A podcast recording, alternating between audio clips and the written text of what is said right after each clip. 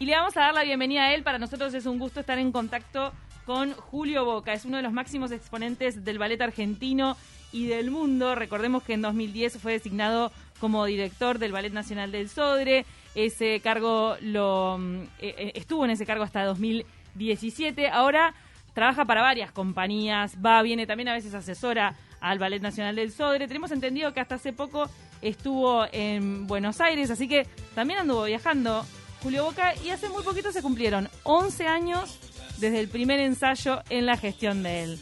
Esta selección musical, Martín, ¿cómo es que se llama? Ballet Dancer, estamos escuchando. ¿Cómo estás, Julio? Buenas, ¿qué tal? ¿Cómo están? Muchas gracias por acompañarnos en De Taquito. La verdad que es un gusto enorme charlar contigo. Radicado en nuestro país, fue hace ya mucho tiempo que decidiste que, que Uruguay iba a ser tu, tu país de residencia, ¿no? Sí, ya este año, ya son 14 años que estoy viviendo acá.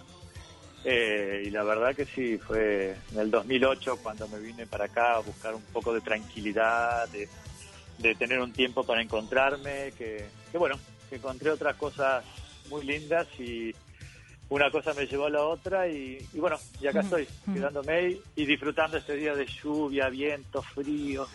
Ideal para estar metido en casa. Hoy- hoy Justo hablábamos en la consigna, ¿no? ¿Qué se hace un día de lluvia? Y bueno, se está en casa, se come rico, Oh. se miran películas. Exactamente, se toma mate o café y sobre todo se come, ese es el problema. Julio, eh, ¿estás dando clases también de forma remota? O sea, das charlas para varias compañías del mundo. ¿En qué estás ahora? Bueno, sí, el año pasado, bueno, con todo esto de la pandemia, todas las cosas que tenía, todos los viajes, bueno, se cancelaron y de a poco me tuve que acomodar al nuevo mundo del, del Zoom, de toda la tecnología, que yo soy bastante reacio y al mismo tiempo me cuesta entender. Pero pero bueno, de poco fui haciéndolo y empecé a dar clases así por Zoom, a escuelas, no mucho, porque la verdad me no es algo que, que me, me guste hacerlo, me resulta muy difícil, pero bueno, era una forma de poder estar conectado. Y también estaba empezaba a dar charlas ¿no? de, de mi historia y tratar de incentivar a la, a la juventud a, a que no afloje, que siga, a pesar de todo esto que estamos pasando, ¿no? Y de tener- que tengan que trabajar en su casa. Y, y bueno, y este año, por suerte, de a poquito está todo volviendo. Eh, tuve un viaje a La Coruña eh, a dar unas clases con personas en vivo. Wow. Eso para mí fue como Un montón, respirar y en un teatro con público, dar unas masterclasses, que, que fue la verdad muy, muy lindo.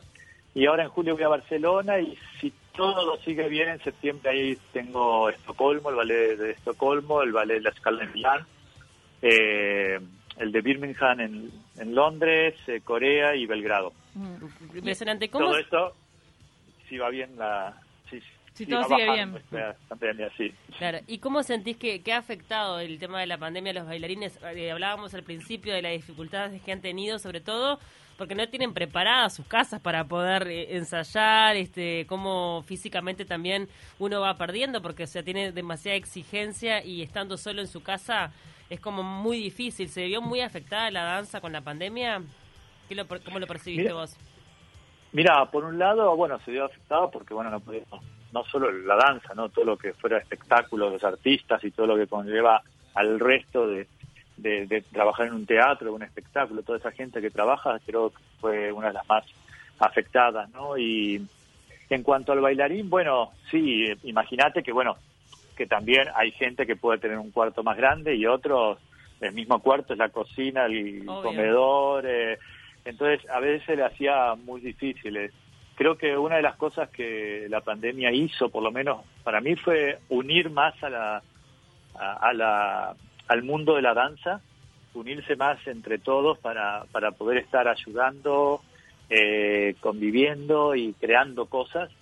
Eso creo que, que fue muy bueno y espero que eso continúe siendo así, porque bueno, han salido espectáculos increíbles eh, con esta pandemia, ah, ¿no? De, de, un- de la casa de uno ah, con otro. eh, pero bueno, eh, sí, por supuesto, yo una de las cosas, ponerle que, que les decía a los a los alumnos, ¿no? Cuando daba clase, que, que también fue entrar a un mundo privado de cada de Claro, cada persona, ¿no? sí. Que también eso fue como decir, wow, esta es la realidad que tienen a veces algunas de las personas, decís, no lo sabía, ¿no? Y, entonces eh, era que nada, que se pudieran conocer, ¿no? Que volvieran a, sobre todo los estudiantes, conocerse uno mismo, tratar de, conocer tu cuerpo, de, de saber eh, cómo son las energías y cómo podés eh, no tener que estar dando una orden, ¿no? Mm. A que se mueva un dedo, sino que automáticamente lo sientas y lo puedas mover mientras haces otra cosa, ¿no?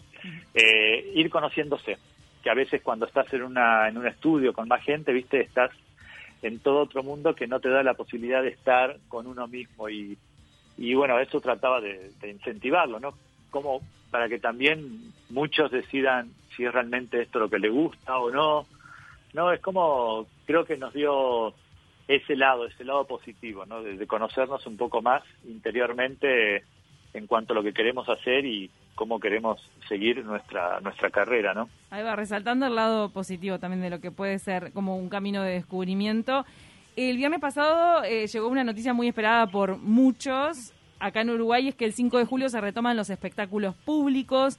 ¿Cómo sentís este regreso que va a ser con aforo limitado del 30%? Sabemos que el Ballet Nacional del Sodria, ahora bajo la dirección de Mariano Enriqueto. El 7 de julio retoma un tranvía llamado Deseo, eso es lo que está estipulado en el calendario. ¿Ya tuviste oportunidad de ver al ballet, aunque estuvo eh, con funciones algunas que se tuvieron que cancelar y todo? Desde el año pasado fue muy difícil seguir el calendario del ballet también, eh, como todos los espectáculos. Sí, no, yo el año pasado fui a ver La Tregua, eh, el, que pude tuve la suerte de, poder verle, me fascinó lo que el trabajo que hizo mm. el ballet y como digamos fue poco a poco sigue tratando de tener su propia personalidad. Eh, y me parece genial que se vuelvan a abrir los espectáculos. Creo que, eh, si no me equivoco, en el mundo es uno de los lugares más seguros, ¿no? Porque la gente va, se sienta con su tapaboca, no camina, no habla nada. Entonces, eh, creo que, que es bueno que se pueda abrir y bueno, y acostumbrarnos de a poco a todos los protocolos, porque creo que también es importante eso, mantener ese cuidado, ¿no? No solo por uno, sino también por los demás. Vos decías hace poco fui a Buenos Aires, sí, fui a Buenos Aires y me vine, y acá estoy encerrado en casa. ¿Pero qué viste, ¿qué viste en Buenos Aires? Contanos. ¿En Buenos Aires pudiste ver algo o no te, te da cosa salir? Porque estaban abiertos los teatros, hace poco abrieron. Sí, no, pero fui antes de, que abrieran ah, y, no, me fui a operar el dedo de la mano izquierda. Eh, así que no fue por, por placer. Fuiste a operarte un dedo, un tema de salud. Exactamente. Eh, fui a, bueno, porque allá tengo todo el equipo médico que me operó más de nueve veces, entonces ya, ya, me, ya me conocen. Eh, Julio, eh, recién comentabas eso de, bueno, uno come mucho, este, y pensaba en todas las cosas que de repente durante mucho tiempo no pudiste hacer porque eras un hombre muy dedicado, disciplinado este, con, tu profesión. Eh, y bueno, y después de que decidiste estar del otro lado, capaz que sí dando este, clases y enseñando, te relajaste. ¿Qué cosas haces que de repente durante muchísimos años no pudiste hacer por las exigencias de tu profesión? No, digamos, eh, sí, lo que uno quisiera comer o tomar en, un momento que tenía ganas de tomar, ¿no? Eh, eh, no sé, a veces estabas en los plenos festivales de verano en Europa y ibas del hotel hasta el teatro y veías toda la gente sentada afuera tomando una cervecita bajo el sol y a veces decías, wow, qué ganas de hacer eso, ¿no? y bueno, no lo podía hacer.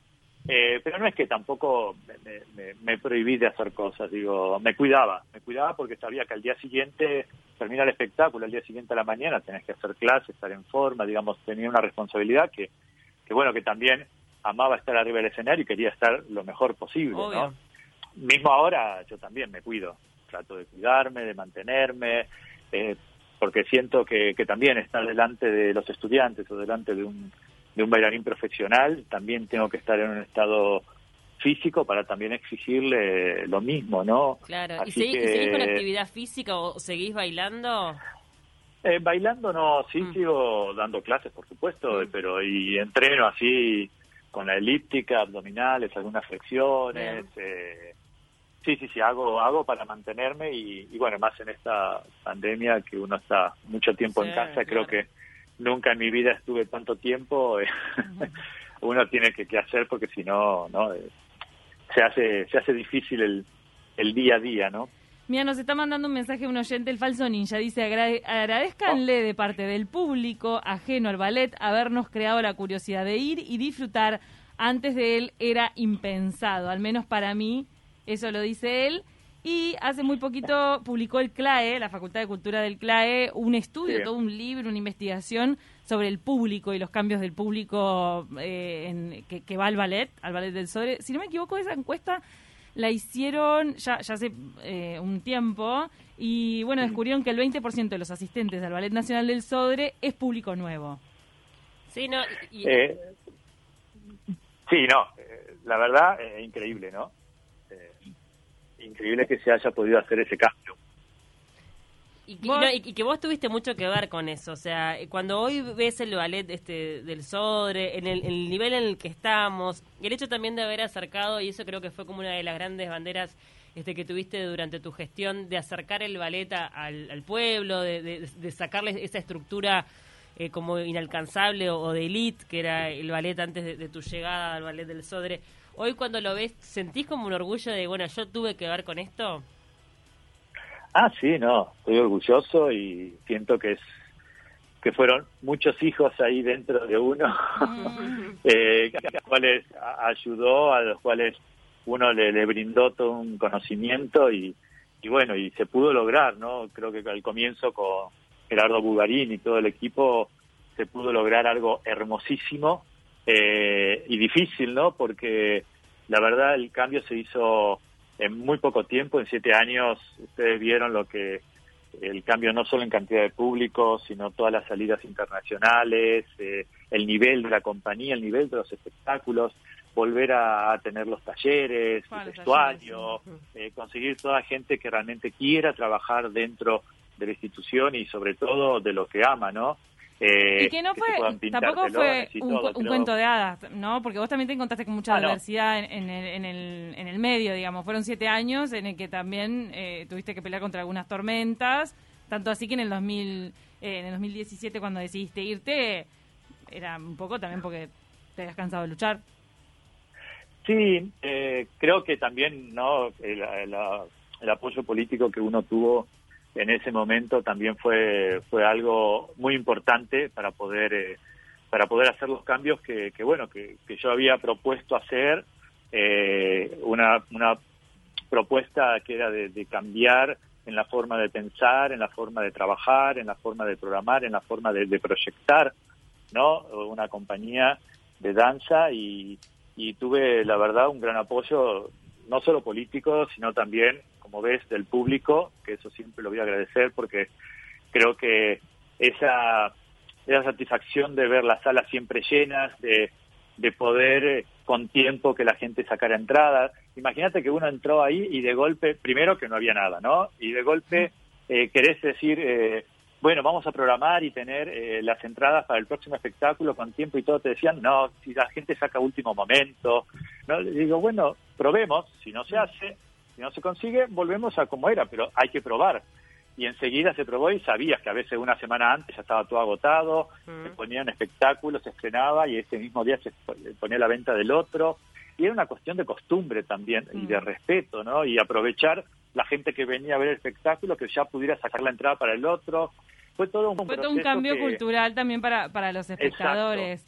Ahora, vos Sí, también llegar, tuviste... a- llegar a horario, empezar Mm. horario, eh, no todas esas cosas que también hace no solo el respeto del público, sino también el respeto del, artista, ¿no? Porque el artista se prepara para empezar a tal horario, eh, hay toda una estructura que se maneja alrededor de eso, entonces eso también fue un, equilibrio y un respeto que creo que, que bueno que se pudo hacer, se pudo hacer el cambio y bueno y ya todos ven, ¿no? También em, fue fundamental tu trabajo para el regreso de Mariano del Richeto, que hoy es la directora. Me imagino que ustedes están en sinergia continua, se, se llaman, eh, se comparten información. Eh, no. Bueno, Eh, también- estamos- también- sí, estuve dando unas clases, eh, pero no, a mí eh, personalmente me hubiese gustado poder estar más, asesorar, eh, digamos, ya, ya todo eso no, no, no, no es parte de lo que hago. Estoy como maestro invitado nada más, así 34 días este año nada más. Eh, pero bueno, está, es, es- creo que hay que también eh, es maravilloso y, hay que respetar la decisión de la nueva directora. Eh, creo que ella, en muchas cosas eh, tenemos visiones diferentes, ¿no? Y creo que eso es lo bueno, ¿no? Que, que cada uno pueda trabajar libremente, con apoyo y para sacar y dar otra impronta a la compañía. y sobre todo, bueno, pobre, le tocó pelear con esto, ¿no? pelear con esto que no es fácil, eh, pero, pero bueno, nada, eh, yo sí siempre estoy acá y siempre dispuesto a apoyar al ballet. Para mí, cualquier cosita que, que, esté fallando me, me, duele mucho, porque bueno, uno le puso el corazón, el alma y, quiero que todo esto siga creciendo, ¿no? Eh, porque así fue el esfuerzo, ¿no? Junto con el equipo de, de poder hacer ese cambio eh, y de poder que, que la gente vuelva al ballet, que la gente vuelva a ver el espectáculo, que se lo tome en serio, ¿no? Por favor, la gente lo necesita, la cultura es tan importante. Mira, para cerrar, porque nos estamos quedando sin minutos. No, no, es, no, es un hobby. Es, fundamental. Ahí va, Julio, con el tema del cierre de los espectáculos y, haber sido los últimos, después de los gimnasios, después de las iglesias y después de los shoppings, al, ser, haber sido el último sector en abrir, eso a veces que sobrevuela un espíritu o una noción de que el espectáculo es un hobby. ¿O no? Eh, y sí, digo... Y en realidad no lo es, es un sector de trabajo. Exacto, ¿sabes lo que es luchar todo el tiempo, viste, para que la cultura sea parte? Imagínate si fuera realmente en serio de la mano de la educación, ¿no? Imagínate si ya de la escuela primaria el niño pueda hacer danza, canto, teatro, música, pero en serio, no, eh, no de de cuento, sino en serio, como algo elegido, como algo de profesional, como alguna lección de vida, ¿no? Eh, creo que sería otra sociedad también. y, ahí, te das cuenta cuando pasan estas cosas que ahí te das, porque no es el bailarín que está arriba del escenario, tenés el vestuarista, el jefe técnico, tenés el que va a limpiar el teatro, tenés, tenés un montón de gente alrededor que trabaja con los espectáculos, que es muy importante y que son es su entrada de vida. Entonces, Sí, los vestuaristas, por favor. Totalmente, no, es importante para el artista, para el trabajador y es importante para el espectador también. O sea, para una sociedad que sobre todo está viviendo una situación de crisis, es fundamental también poder consumir este arte, cultura, o sea, es parte del ser humano. No solamente Netflix. Exacto. Claro. No, pero claro, imagínate las cosas que se hicieron mismo con esta pandemia por por los videitos de celulares y cosas, las cosas maravillosas que se ha creado. Y mismo, no solo de gente profesional, sino de gente que quizás tiene otro trabajo, pero se quiso expresar, se quiso hacer, eh, no dar lo que se llevaba adentro, ¿no? Totalmente. Porque todos, todos, todos sabemos bailar, todos podemos cantar si queremos, todos podemos llegar a tocar un instrumento. Entonces, creo que eso se, se, dio en esta pandemia, en las cosas que salían, que a veces te encontrabas cosas que decís, wow, ¿cómo se le ocurrió a este tipo esto? y quizás es un eh, economista, ¿no? Por decir, o no sé. Eh, creo que, que es muy importante que esto sea realmente, que de alguna vez por todas se lo empiece a tomar en serio, ¿no? Mm. Para, por todo, no por ese profesional nomás. Mm, ya que, que, lo estabas diciendo y ya que estás hablando de toda la creatividad que ha surgido también en el medio de todas estas limitaciones, nosotros estamos llegando al final de la entrevista, pero no queríamos dejar de preguntarte, ¿tenés mucho vínculo con No Te Va a Gustar, con la, una de las principales bandas de rock del Uruguay? ¿Te acercaste a la grabación que estaban haciendo en José Ignacio? Supuestamente tenés un, un vínculo familiar, ancestral con, con Branchial y puede ¿Eh? ser... ¿Son primos? Entonces te voy a meter dos preguntas en una. ¿Qué vínculo tenés con No Te Va a Gustar? Y puede ser que en el futuro a Julio Boca le nazca hacer un espectáculo conjunto de danza con una banda así como no te va a gustar? Eh, bueno, el vínculo que tenemos, que estamos ahí averiguando, pero hay muchas coincidencias, es con Emiliano, que bueno, que supuestamente somos primos. Eh, parte de la familia tomó clases con mi madre, eh, ah, Munro, eh, Munro, así que... Ah, claro, son de Munro los dos. Bueno, eh, sí, entonces hay, hay, hay un contacto también con el apellido, así que nada, eh, sí, eh, siempre ahora empezamos a decirnos primos así de una y, nada y bueno estamos ahí viendo de un espectáculo no pero puede llegar a salirse a salir algo Eh, pero bueno, nada, esto es lo único que puedo llegar a ¡Ay! decir. Pará, pero Eh. ¿vos, vos cantando o vos gestionando una No. coreografía? Porque nada, ya sabemos que cantás también porque has compartido videos cantando, pero no. Vos querés que se funda el, el grupo, ¿no? Porque yo cantando, por favor. Entonces eh, sería vos haciendo la coreografía con la música de un No videoclip, un videoclip. Un videoclip, Lo tiro está, así. negociamos ahí. Terminamos la Mira, negociación. eh, no, es- estamos, bueno, eh, hay una posibilidad de hacer un, sí, un videoclip eh, con Rosina Gil, que ella sería la coreógrafa. Eh, y estaremos bailando los dos. eh, pero bueno, estamos ahí en charlas, hablando, viendo. Eh, pero pues, es algo interesante y, va- y ya lo van a ver, ya, va- ya, va- ya se van a enterar. No, no, no. Bueno, muchísimas gracias. por estos minutos en De Taquito. Nos encantó charlar contigo. No, por favor, muchas gracias a ustedes y, y movés bien las manos. ¿Yo? Eh, te estoy viendo. Ah, me está viendo en YouTube, ¿viste? Sí. y bueno, para tener un contacto más directo. Claro, te mandamos un abrazo grande y bueno, y que comas rico. Disfruta. Muchas gracias, beso y gracias a todos. Chao, chao.